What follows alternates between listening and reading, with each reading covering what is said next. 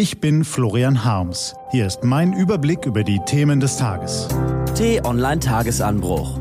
Was heute wichtig ist. Freitag, 3. Mai 2019. Der Chor der Schreihälse. Gelesen von Nico van Kapelle. Was war?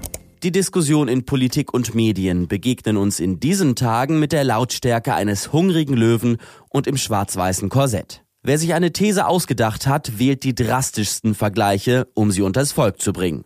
Wer sie für Unfug hält, setzt noch einen obendrauf und am Ende brüllen wir uns alle gegenseitig auf Twitter und Facebook an. Eine CO2-Steuer ist die letzte Rettung gegen den Treibhausgaswahnsinn. Quatsch, sie ist wirtschaftliches Harakiri. BMW, bitte kollektivieren.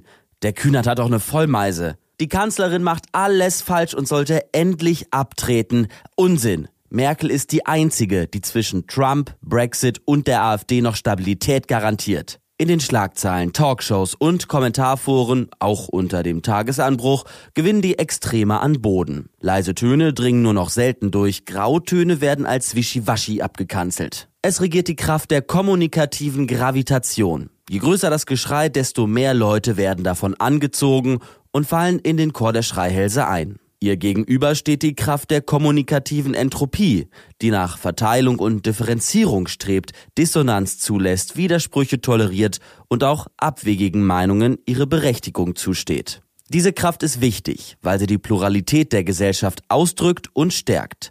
Aber sie droht verloren zu gehen, wenn wir sie nicht pflegen. Tag für Tag. Aufklärung ist der Ausgang des Menschen aus seiner selbstverschuldeten Unmündigkeit, hat der große Immanuel Kant geschrieben. Kommunikative Entropie könnte uns dabei helfen. Apropos CO2. Gegen den Klimawandel kann ja jeder etwas tun. Wir verzichten. Kein Fleisch, kein Flug, das Auto bleibt in der Garage. Jeder Beitrag, der den Kohlendioxidausstoß verringert, ist eine gute Sache. Jedenfalls, solange wir uns nicht der Illusion hingeben, damit entscheidend zur Lösung der Klimakrise beizutragen. Wie bitte? Ja, Genau. Denn zwar macht auch Kleinvieh Mist, aber seien wir ehrlich mit uns.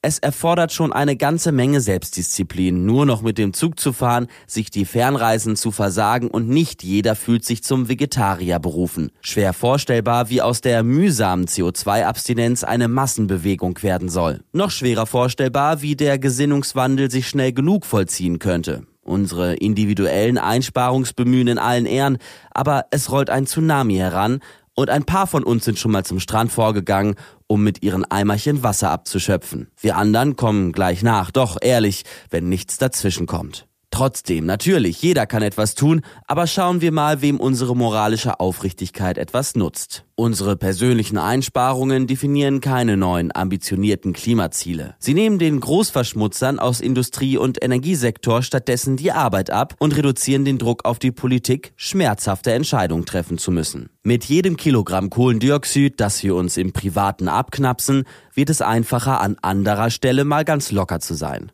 Welcher Volksvertreter will schon mit einem beschleunigten Kohleausstieg vielen Wählern auf die Füße treten, wenn es auch ganz langsam geht?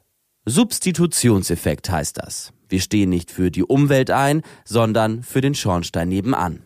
Deshalb ist der Klimaschutz keine Frage der persönlichen Moral. Wer global relevante Mengen von Treibhausgasen einsparen will, darf das nicht allein dem schlechten Gewissen des Einzelnen überlassen. Und wir wissen, wie man eine große Zahl von Menschen zur Anpassung ihres Verhaltens bewegt, ganz ohne Verbote, ganz freiwillig, über den Preis.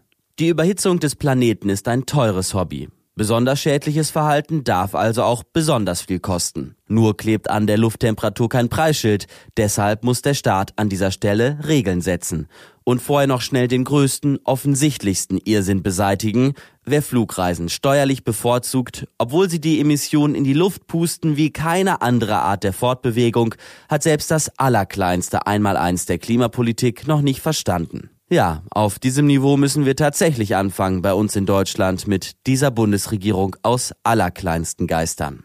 Trotzdem, wir sollten uns weiterhin selbst an die Kandare nehmen. Das schlechte Gewissen hingegen können wir uns im Alltag sparen. Das Klima retten wir dadurch ohnehin nicht. Ist das nicht eine Erleichterung? Das setzt doch gleich zusätzliche Energie frei. Und die könnten wir zum Einheizen verwenden. Falls Sie nicht wissen, was damit gemeint ist, gehen Sie einfach heute auf die Straße und fragen Sie ein paar Schüler. Die haben mit dem Einheizen nämlich schon mal angefangen. Und diese Art der Erwärmung tut dem Klima sogar gut. Was steht an? Die T-Online-Redaktion blickt für Sie heute unter anderem auf diese Themen. SPD startet Europawahlkampf und Bundesliga-Titelkampf spannend wie selten. Diese und andere Nachrichten, Analysen, Interviews und Kolumnen gibt's den ganzen Tag auf t-online.de. Das war der T-Online-Tagesanbruch vom 3. März 2019. Produziert vom Online-Radio- und Podcast-Anbieter Detektor FM. Morgen gibt's den Tagesanbruch am Wochenende mit dem Rückblick auf die wichtigsten Themen der Woche und dem Ausblick auf das, was kommt. Ich wünsche Ihnen einen frohen Tag. Ihr Florian Harms.